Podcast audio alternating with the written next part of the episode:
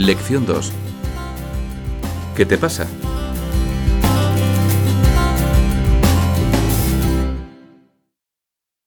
Página 21. Actividad 2.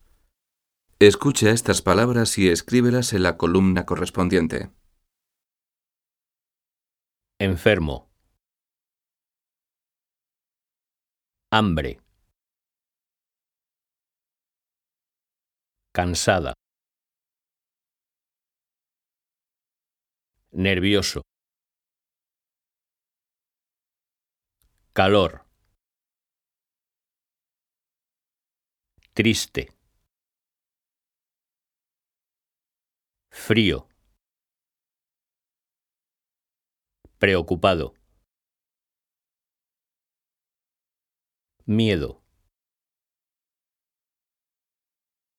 Contento. Sueño. Sed. Enfadada.